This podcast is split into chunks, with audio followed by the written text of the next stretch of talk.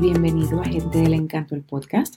Soy Yadira. Hoy converso con un director que comenzó su carrera como artista gráfico, diseñando carátulas para CDs, entre otras cosas. En el 2003, inició oficialmente su carrera como director, momento en que se sumergió en la dirección de videos musicales para artistas como Tego Calderón y Daddy Yankee, cuando el género del reggaetón cobraba vida en Puerto Rico.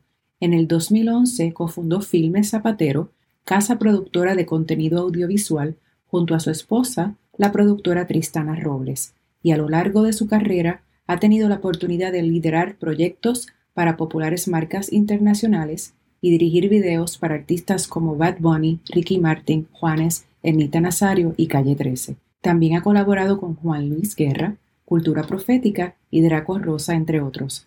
La calidad de su trabajo no pasa desapercibida, pues en su trayectoria ha recibido varios reconocimientos y premios, entre los que se encuentran seis nominaciones y dos premios Latin Grammy por sus videos Ojos Color Sol, de Calle 13, y Loco de Amor, de Juanes. Él es Cacho López Mari.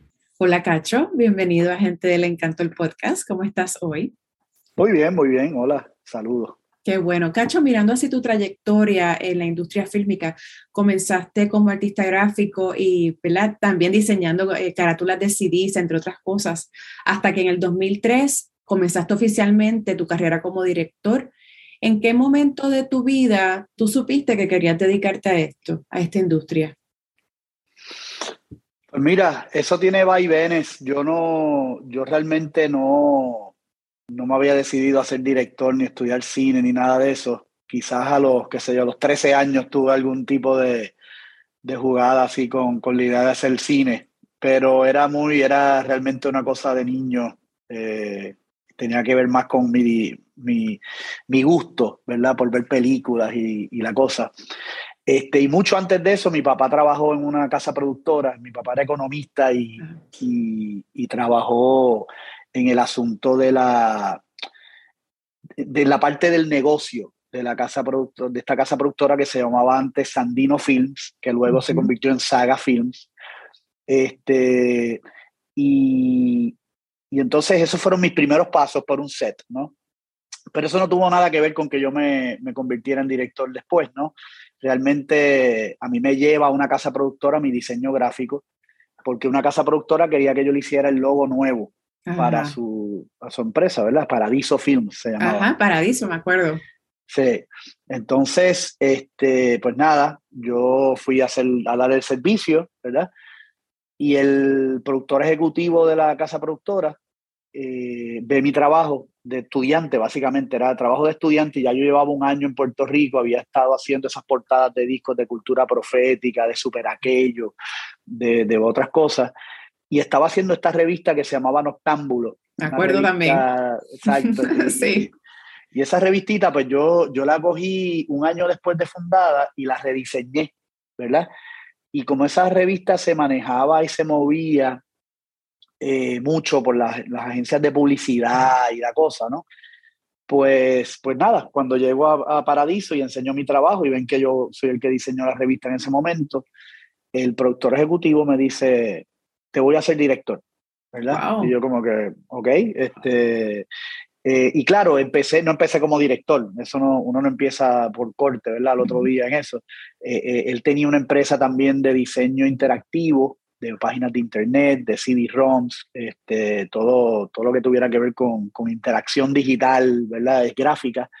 Y yo venía de estudiar eso también, o sea, aparte de lo que estudié en, en, en Estados Unidos fue fue esa parte digital que, que, que nacía, ¿verdad? Y que, y que, se estaba quedando con la, con la industria, Exacto. digamos. Y entonces empecé ahí, estuve un rato como director creativo de esa parte de la empresa y cuando surgió la primera oportunidad de hacer un comercial, que realmente fue para el 2002, este, pues ahí empecé. Y empecé haciendo comerciales hasta que pude hacer mi primer video musical eh, a finales de 2002, empezando el 2003. ¿Te acuerdas de ese primer comercial que hiciste? ¿De qué era? Claro, claro, cómo olvidarlo. Este, los primeros, yo hice, lo, lo, primero fue una campaña de tres comerciales para Alianza para un Puerto Rico sin drogas, ¿verdad? Que era, Ajá. claro, era un PSA, o sea, un, un, un servicio público. Ajá. Y es la mejor manera de empezar, por lo menos en mi caso fue, eh, son proyectos que llegan a la casa productora de parte de una agencia de publicidad, pero que no tienen presupuesto, que la casa productora tiene que poner el trabajo pro bono. Este, y en ese caso, pues e, es una manera muy, muy, este, muy, no quiero decir fácil, pero es una manera, es la manera más, más este, tradicional. Tal vez como orgánica, ¿no? De comenzar. Sí sí, es bien tradicional que pues hay, hay nuevos talentos y, llega un servicio público, pues dale, eh, eh, brega ahí, ¿no? Este, y mano, y, fue bien chévere en una, eh, recuerdo que era una campaña anti-éxtasis, ¿verdad? Llegaba el éxtasis, este, ya no llegaba, realmente ya estaba por ahí corriendo y, y, entonces la Alianza para un Puerto Rico sin drogas, pues decide hacer una campaña este, anti, anti-éxtasis, ¿no?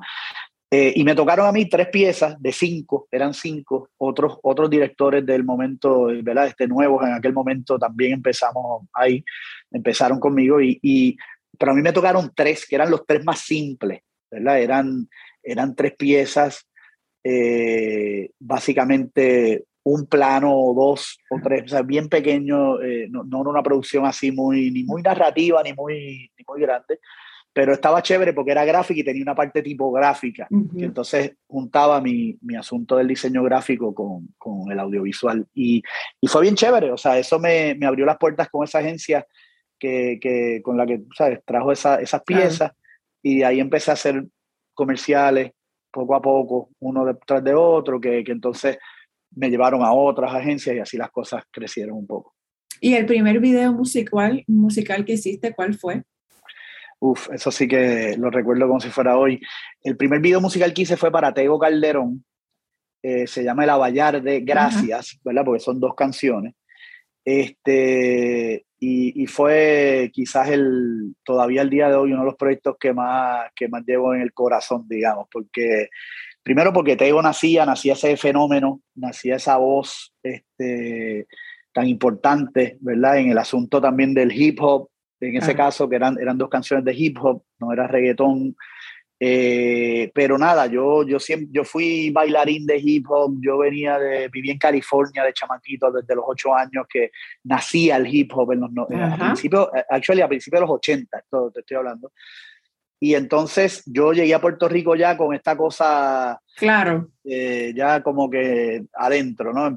Ya bailaba, ya bailaba breakdance y de ahí me hago bailarín, empiezo a estudiar jazz, ballet, bailé otras cosas, y, pero siempre con esa, esa vena urbana, digamos, como se le llamó después, y, y, de alguna manera pues siempre, siempre tenía ese gusto por, por el rap y sobre todo en español, cuando nació Vico Sí, cuando salió toda esa cosa, y también venía de, de, de una carrera de productor, yo, yo produje muchos eventos este, en discotecas, en, en, pops, en cosas así, en, hard rock café, qué sé yo, cosas musicales, de rock, de reggae, pero también cuando empiezan a hacer el underground en Puerto Rico, empiezo a trabajar con un grupo que se llamaba el Mansion Cruz de Carolina, haciendo fiestas, eh, eso, es, eso, es, clásico, haciendo fiestas en Ponce, y hicimos una bien grande en, San Juan, eso a, mediados, Ahí era el Mansion Crew, era parte...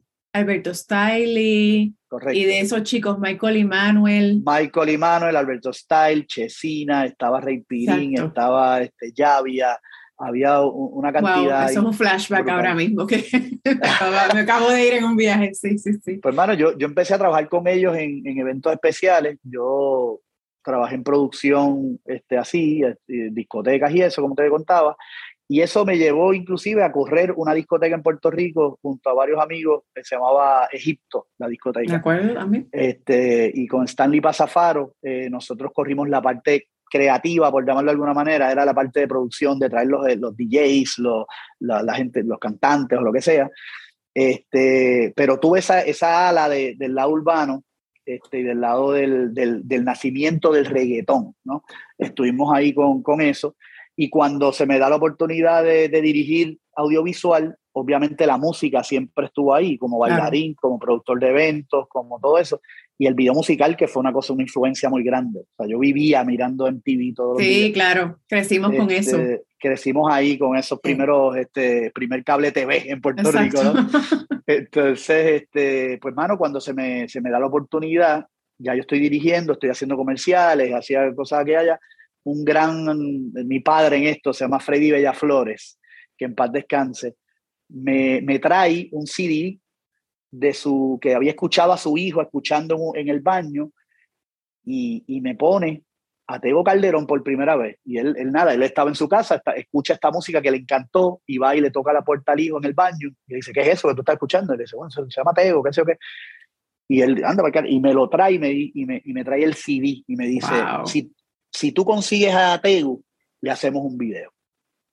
Y yo como que, párate, ahí rápido. Wow empiezo a pensar en, en la, en, mi etapa de producción de, de, eventos y empiezo a llamar amigos de, de eso, de los que me ayudaban en, en el asunto de, del underground y del Mansion Crew, qué sé yo qué.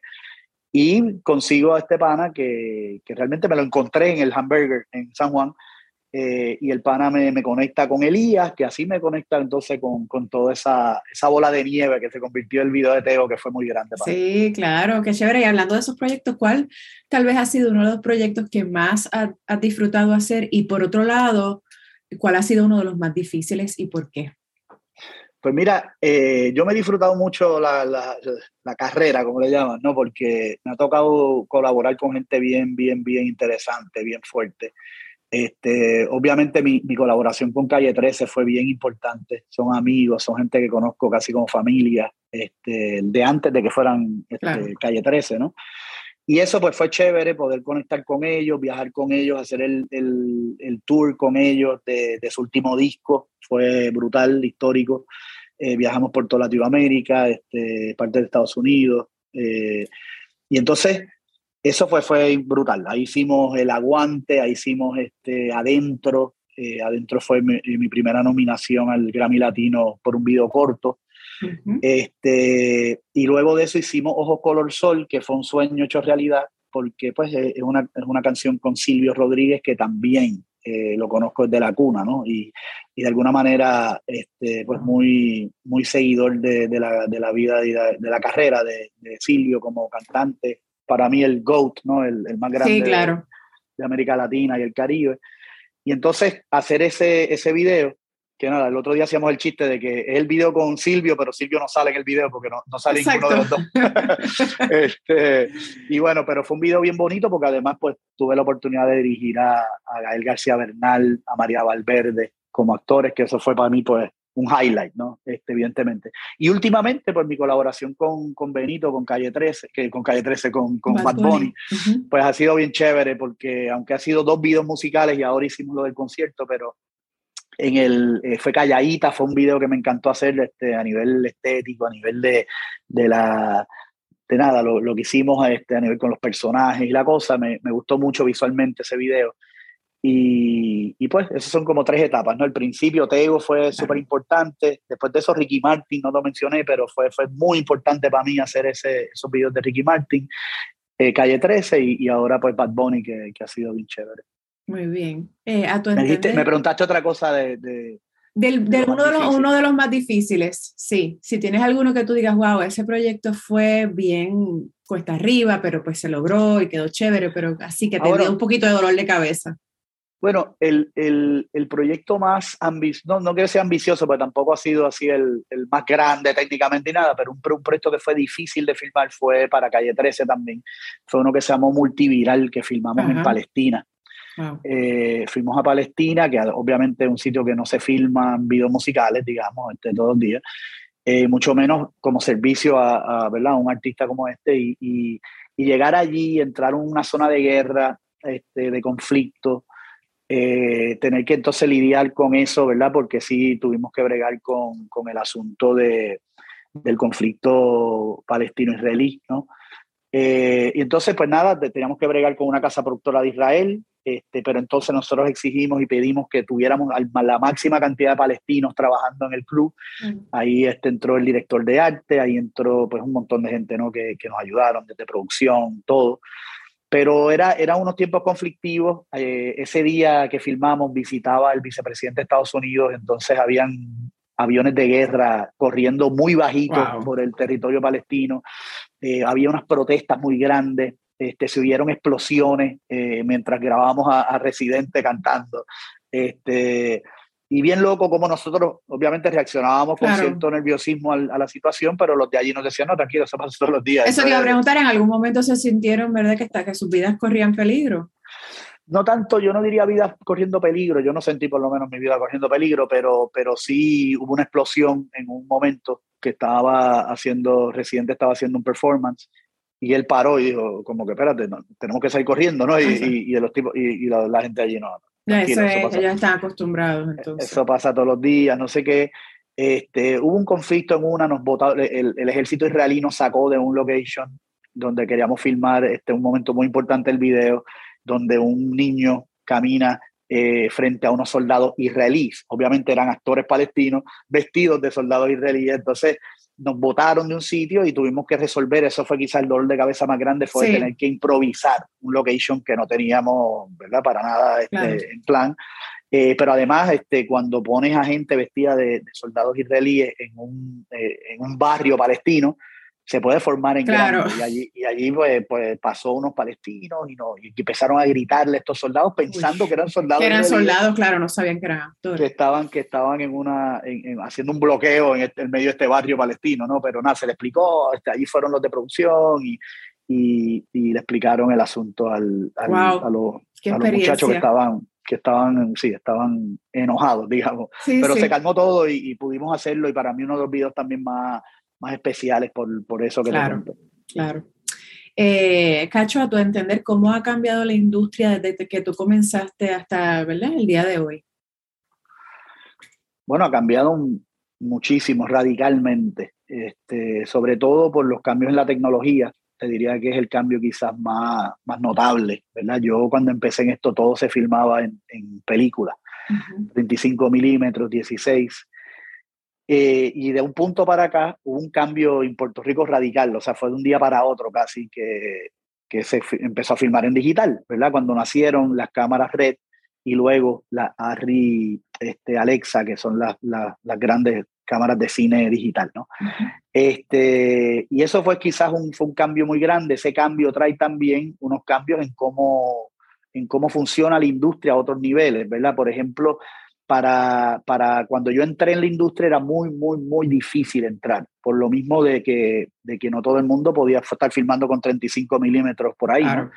Este, pero hoy la, la, tecnología le ha puesto en las manos a, cada vez gente más joven y más joven y más joven herramientas de alta calidad visual para poder hacer sus historias, contar sus historias y hacer sus contenidos digitales, ¿no? Entonces, tú empiezas a tener una, una generación que además pues no era como nosotros que entramos un set de 100 personas trabajando con, con diferentes departamentos y, y esto pues no, nos ayuda a nosotros a desarrollarnos como directores de proyectos de gran envergadura donde puedes manejar esa, ese asunto de, de, los diferentes departamentos y los diferentes colaboradores. Ahora tú tienes gente y una generación que hace todo ellos, que hacen la fotografía, que hacen la edición, que hacen el color grading, que hacen el todo, la dirección, la, el vestuario, la producción, o sea que de momento tiene una generación diferente con, unos, con unas cualidades muy especiales, ¿verdad? Porque de momento tú tienes un, este, mujeres y hombres que hacen maravillas con, con una camarita eh, y solo, básicamente. Claro está, eso, eso tiene unos retos, ¿verdad? Porque cuando, cuando gente con ese talento llega a la posibilidad y a la oportunidad de hacer cosas más grandes, cosas donde sí tienes que, que, saltar a esa colaboración, pues se las hace difícil esa colaboración porque no están acostumbrados, ¿no? Lo hacen todo, entonces es difícil, es difícil soltar las riendas de ciertas cosas. Cuando, cuando entonces, entonces es, eso, hay, hay un balance ahí este, interesante y yo que para mí eso es uno de los cambios más, más radicales. Se han abierto, eh, las puertas se han abierto más a una generación más joven de entrar y, demostrar sus, capacidades como, como, contadores de historias, como, como artistas visuales, digamos. Este, eh, y eso era, pues antes era mucho, mucho más difícil. Muy bien. Para los que no, los que no conozcan, ¿verdad? Zapatero Films, la compañía de la que eres codueño junto a tu esposa, la productora Tristana Robles. Háblanos un poco de, de qué se trata, ¿verdad? Y qué servicios son los que ofrecen. Claro que sí, mira, pues Zapatero cumplió este año 10 años. Este, es una empresa que Tristana, mi esposa y colaboradora desde, que, desde el primer proyecto, ¿no? Este, montamos luego de que, de que nos surgió esa necesidad, ¿verdad? Yo trabajé como empleado de Paradiso Films primero, después de eso trabajé freelance, trabajé mucho, empecé a trabajar en Latinoamérica, sobre todo en la República Dominicana, haciendo comerciales sin número, este, decenas. Y entonces, en un momento dado, Freddy Bella Flores, quien te conté ahorita, eh, que me trajo a Tego Calderón por primera vez, que también era empleado de Paradiso Films, me ofrece la idea de, eh, de, de, de montar algo juntos, ¿no? Y montamos lo que se llamó la Plaza Films, que, que la tuvimos, duró cinco años, pero, pero muy chévere, este, años donde trabajamos en, en un sinnúmero de cosas.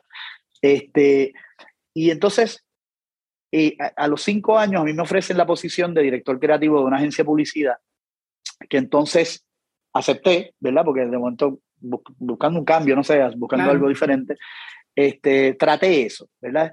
Pero entonces me di cuenta de que lo mío era lo otro. Lo mío era estar en ese set, lo mío era este, eh, contar historias desde el lado de la producción audiovisual. Y por eso se llama Zapatero nuestra empresa, ¿verdad? Pues Zapatero a sus zapatos, un poco. De ahí sale. Este, y, así empezamos a, este, a, jugar con ese nombre, Tristana y yo, Zapatero a sus zapatos. Y de ahí es que sale este, la casa productora con un proyecto que nos da unos amigos dominicanos eh, que se llaman Moda Foca, que, que tenían de cliente en ese momento a Coca-Cola y nos dan un proyecto para ir a Buenos Aires a hacer un documental sobre un animador este, muy interesante eh, venezolano que vive en Buenos Aires y que, y que hicieron un proyecto bien, bien bonito, este, donde le enviaban a, qué sé yo, algo así como 500 personas una camisa con un diseño que cuando, ¿verdad? Y le, decían a todo el mundo, tírate una foto de la camisa con, estas con estas cualidades, en este, ¿verdad? Con esta composición, y luego juntaban todas las fotos y la camisa se animaba, tú, tú veías una animación ocurriendo en la camisa, porque claro, ah. cada camisa era un frame de, de, de, una animación, ¿no? este, Y era una historia completa, de unos tipos que iban caminando, que, que, que había una, un charco y que tiraban algo para cruzar el charco, bueno, una, una historia bien interesante. Y de ahí empezamos con ese proyecto en Buenos Aires este, y, no ha parado desde ahí. O sea, desde ahí para abajo empezamos entonces a, seguimos ahí, hicimos los especiales del Banco Popular que, que nos tocó hacer, este, hecho con sabor a Puerto Rico y música en tiempo, que también, esas, esas sí fueron nuestras primeras dos nominaciones al Grammy Latino, eh, eso en versión larga. Este, y entonces de ahí seguimos, ahí fue que también empezamos a trabajar con, con Calle 13 este, todo esto, entre eso, pues hacíamos publicidad, que siempre hemos estado haciendo, ¿no? Y, y, de ahí, pues nada, hemos seguido trabajando desde entonces, ya llevamos 10 años. Eh, Qué bien. Montando cosas, así que... Qué bien. ¿Qué es algo que tienes tal vez en tu bucket list, ¿verdad? En términos de proyectos que te gustaría hacer tal vez en un futuro. Ahora mismo lo, lo, más importante para mí es desarrollar este, mi llegada al cine, al largometraje, ¿no? Ajá. Este, ya tenemos un guion, un first draft de un guion que estamos trabajando para, para, para empezar entonces a, a, buscar el financiamiento y, y, y, poder hacerlo. Este, hay otras oportunidades que siguen saliendo por ahí. A mí sí me interesa mucho también, por ejemplo, el documental. Es algo que hemos, que hemos este, explorado mucho. Este, ahora terminamos, ahora hicimos este año, eh, publicamos el documental de Juanes que hicimos este, sobre su, último, su última producción, Origen. Eh, pero hemos hecho, pues, este, qué sé yo, los, especiales del banco realmente son documentales al final del camino, por lo menos los que hicimos nosotros. Este, y así las cosas, hemos, hemos trabajado el documental musical y no musical, ¿verdad? Este, eh, desde otras perspectivas. Hicimos el, documental de Claridad también, hicimos uno hace poco, eh, el periódico Claridad, este, y así las cosas, ¿no? Eh, yo he estado documentando desde hace mucho tiempo, como fotógrafo también, documenté a Tego Calderón en su gira, al Gran Combo de Puerto Rico también por un año. Este, ahora estuve documentando el proceso de ensayo y de preparación del concierto de Bad Bunny en el Irán Bithorn. Este, pero así hemos, hemos es una cosa que sí me interesa, es entrar en, proyectos más largos, eh, proyectos de larga duración, eh, donde podamos profundizar más, ¿no? En, ya sea narrativamente o en términos de temas y, conversaciones que queremos este, llevarle a la gente ¿no? que, y, que se disfruten. Claro, eh, eh, me mencionaste eso, que tienes un guion y que quieres entrar entonces a eso, lo que sería el largometraje. ¿Algunos otros proyectos en los que estés trabajando ahora o proyectos tal vez así para el 2022? Pues mira, ahora queremos hacer este, un documental de este proceso de lo de Bad Bunny, por ejemplo, y ver si eso nos lleva a otra cosa como por ejemplo contar la historia de él o la, la, forma en que él llegó a hacer este concierto tan, tan épico ¿no? y tan grande como, como lo hizo. Este, básicamente son proyectos que tenemos ahí y los otros son los proyectos, pues, el, pues, realmente el cine se lleva todo tu tiempo y en ese sentido eh, quiero seguir desarrollando hasta lo máximo que podamos ese guion que, que ya terminamos este año. Este, y ahora surge otra oportunidad también de, para otro largometraje ya de otra manera, ¿no? Es más como un proceso con unos productores de Los Ángeles que, que quieren que los ayudemos a desarrollar una historia que sí, pues está centrada en un personaje puertorriqueño que se muda a Estados Unidos, este, y, y tiene que ver con la música también, o sea que ahí llegamos por, ese, por esa esquina y nos interesa evidentemente pues eh, desarrollar ese proyecto que es posible que se convierta en la primera película que hacemos antes de la, de la que escribimos este año. Qué chévere. Pues Cacho, a menos que tengas algo más que quieras añadir, si no, vamos a pasar a Ñapita, que es una sección de preguntas cortitas que se le hacen a todos los entrevistados. Dale, claro que sí.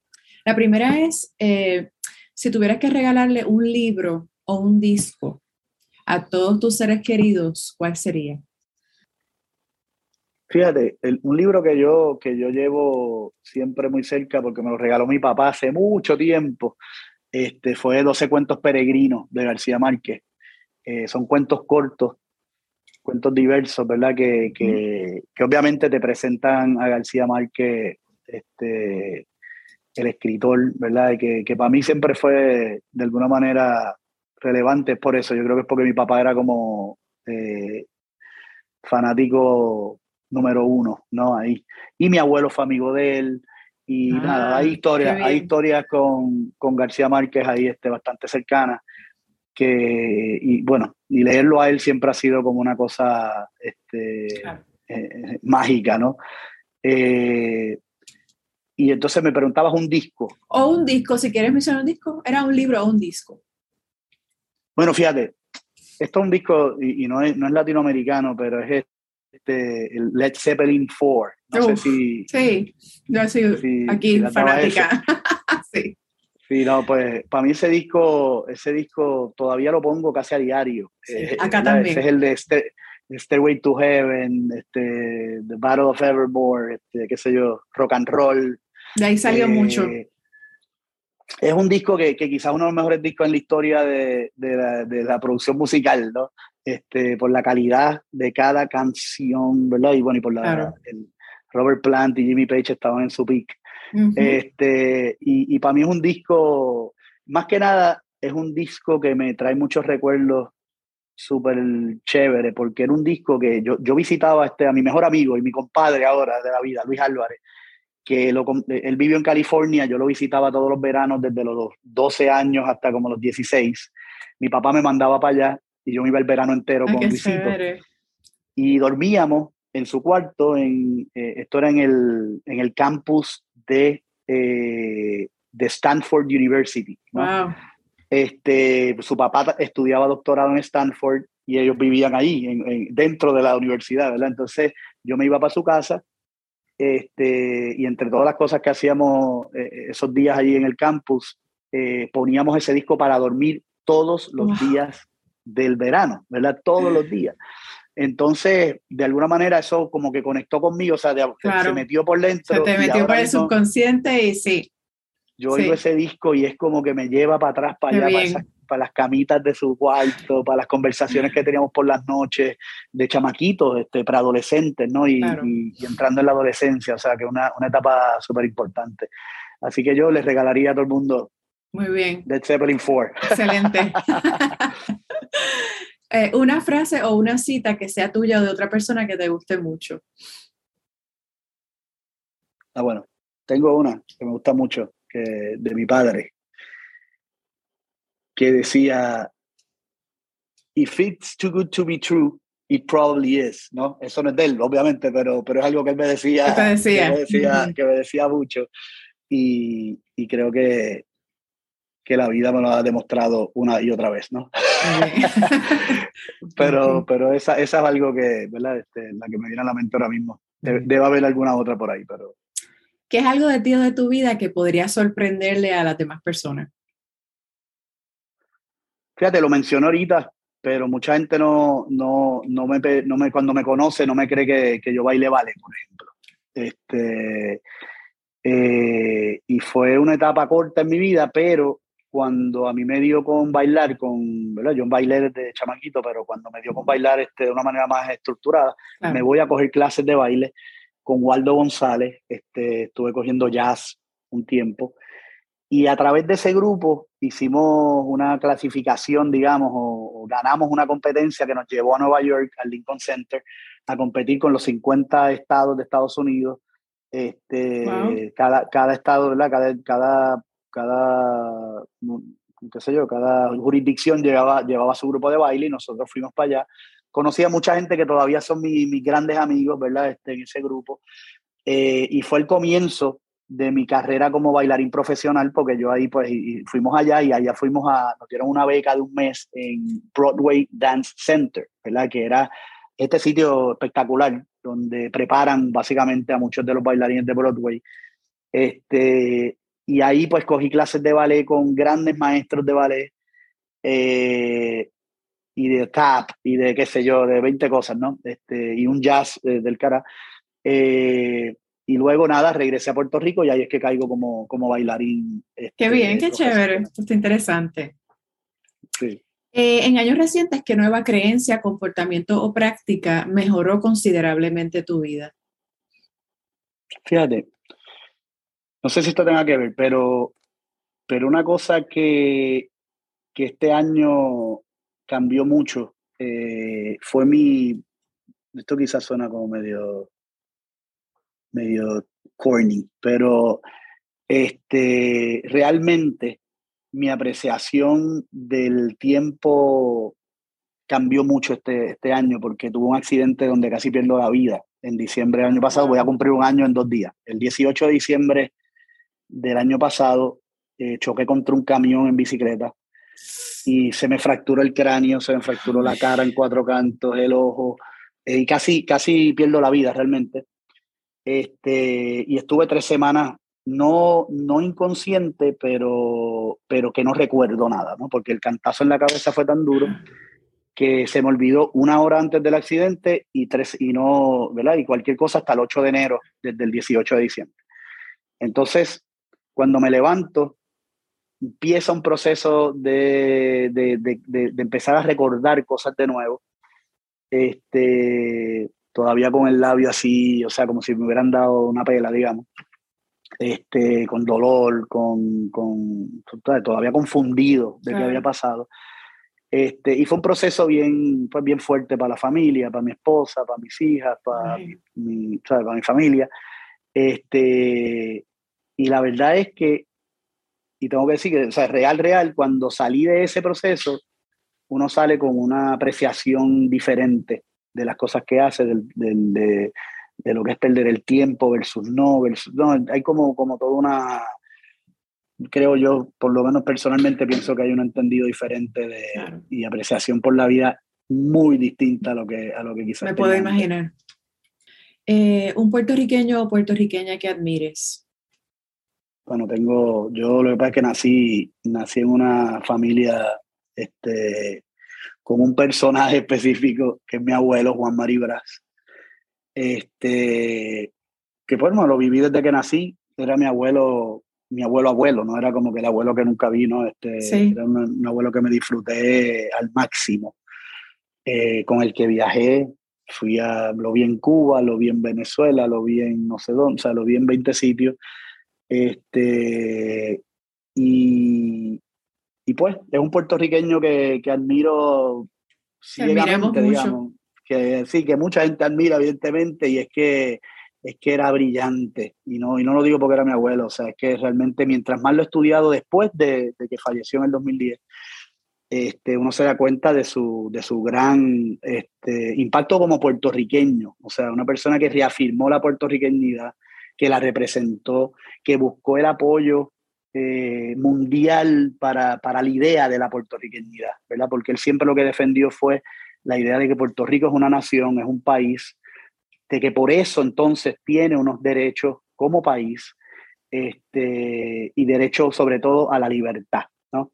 Entonces, más allá de, de cualquier otra cosa, ¿no? Yo creo que, que, como puertorriqueño, y si cuando me hablan de puertorriqueño, para mí siempre llega él primero, porque fue el que nos enseñó como familia a, apreciar y amar la puertorriqueñidad como un valor y como una cualidad, ¿verdad? Este, eh, innegable, pero además muy importante. Este, como decía el Bisu, eh, la puertorriqueñidad es una idea que, que se proyecta al futuro y se proyecta al infinito, ¿verdad?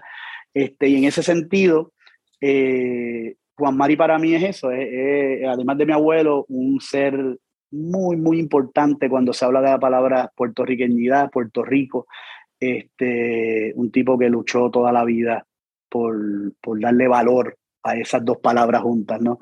Este, así que nada, pues mi abuelo Juan es el puertorriqueño que más haya admirado. Muy bien, muy bien. ¿Qué podrías hacer todo el día y no considerarlo una pérdida de tiempo? Muy buena pregunta. Sí, yo, yo puedo estar todo el día teniendo una buena conversación con, con la gente que más quiero, que más aprecio. Eso es otra cosa que, eso es otra cosa que, que, he aprendido a valorar mucho estos últimos años. Este, después de perder a papi, a, a mi mejor amigo en, dos, en los últimos años, ¿no? Este, de momento uno se da cuenta de, de lo valioso, lo valioso que es la gente que, que te apoya, que te quiere, que te, tú sabes, que, que te aconseja, que te, no sabes, que te da, que le da valor a tu vida, que le da, que le da razón de ser a, esta cosa.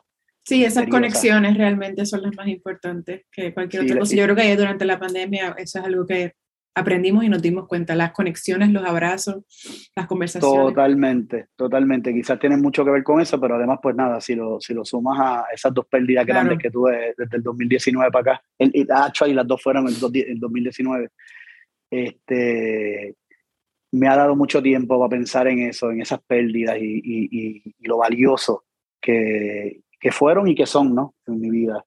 ¿Qué te hace sonreír?